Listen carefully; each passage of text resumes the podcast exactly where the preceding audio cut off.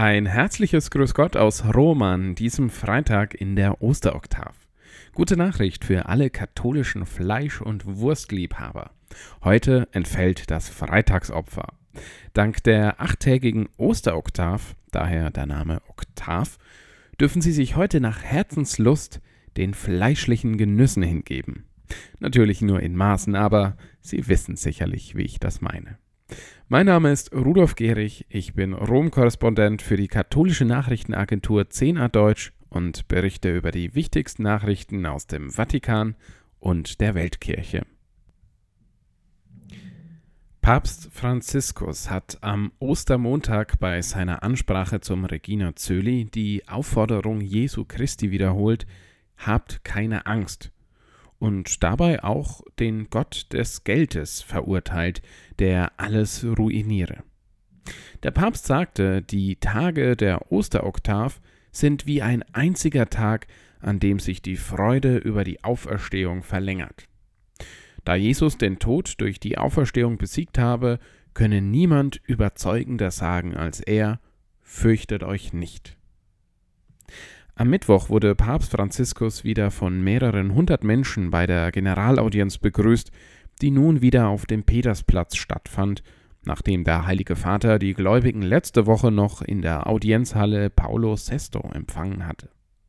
Bei der Generalaudienz setzte Franziskus seine Katechesereihe über das Alter fort und appellierte an die Gläubigen, die Zerbrechlichkeit des Alters zu respektieren – und den älteren Menschen mit Zärtlichkeit und Respekt zu begegnen. Der Pontifex mahnte, dass schreckliche Dinge passieren, wenn man bei jungen Menschen, und sei es auch nur indirekt, eine Haltung der Herablassung, ja sogar der Verachtung gegenüber dem Alter, seinen Schwächen und seiner Unsicherheit fördert. Es sei eine schwere Sünde, ältere Menschen wegzuwerfen, erklärte der Pontifex weiter. Die Liebe zum Menschen sei keine Angelegenheit der Alten. Bei einer Audienz für Mitglieder von Global Researches Advancing Catholic Education hat Papst Franziskus diese Woche betont, dass katholische Lehrer dazu aufgerufen seien, das Streben nach dem Wahren, Guten und Schönen zu fördern. Katholische Bildung bedeute auch Evangelisierung, so der Papst.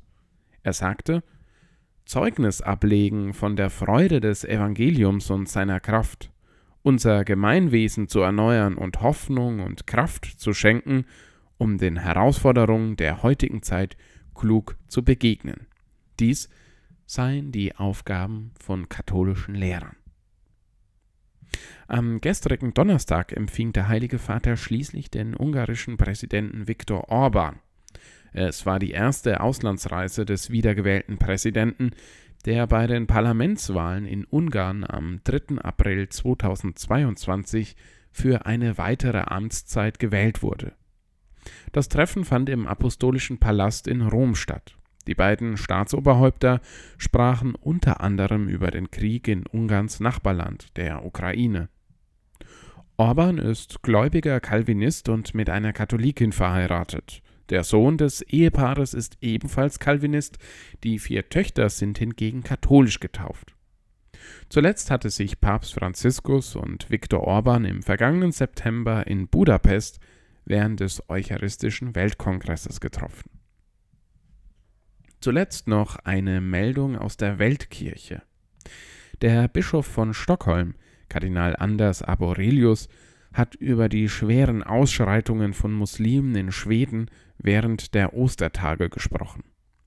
In einem Interview mit Vatican News konstatierte der Kardinal, dass es neben der islamischen Gewalt auch antireligiöse Gefühle in der schwedischen Bevölkerung gebe und sprach auch über die Auswirkungen des Ukraine-Kriegs.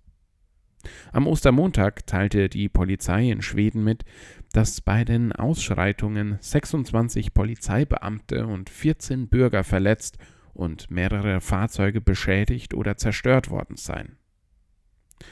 Die Polizei wurde von jungen Menschen angegriffen, die gegen die Koranverbrennungsaktion eines Politikers demonstrieren wollten, berichtet Kardinal Aborelius gegenüber Vatican News. In manchen Teilen Schwedens sei es ein, so wörtlich, sehr gewalttätiges Ostern gewesen. Anders Aborelius sagte wörtlich, ich würde schon sagen, dass es antireligiöse Gefühle in der schwedischen Bevölkerung gibt. Das heißt natürlich nicht, dass man die Polizei angreifen darf. Aber wir müssen den Hintergrund verstehen, dass Menschen das Gefühl haben, dass sie außerhalb der Gesellschaft stehen und dass niemand sie respektiert. Bei so einem Eindruck ist es unausweichlich, dass es irgendwann zu Gewalt in unseren Vorstädten kommt. Angesichts brennender Polizeiautos und randalierender Gruppen junger Muslime betont der Kardinal, dass die Integration von Einwanderern ein wichtiges Thema sei. Er sagte, Natürlich wollen wir die aufnehmen, die jetzt Hilfe brauchen, aber wir wissen, wenn zu viele Menschen hierher kommen, ist es nicht so einfach, sie zu integrieren. Und genau das haben wir jetzt in unseren Vorstädten gesehen, dass auf die Migration unbedingt die Integration folgen muss. Das hat gefehlt.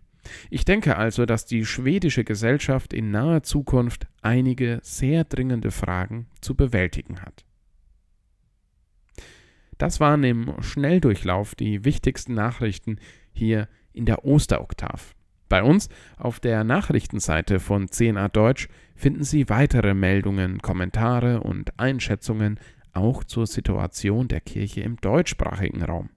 Besuchen Sie uns doch gerne regelmäßig unter www.10adeutsch.de. Ich wünsche Ihnen erst einmal ein gesegnetes Wochenende und weiterhin viel Osterfreude. Machen Sie es gut. Auf Wiederhören. Für 10a Deutsch aus Rom, Ihr Rudolf Gehrig.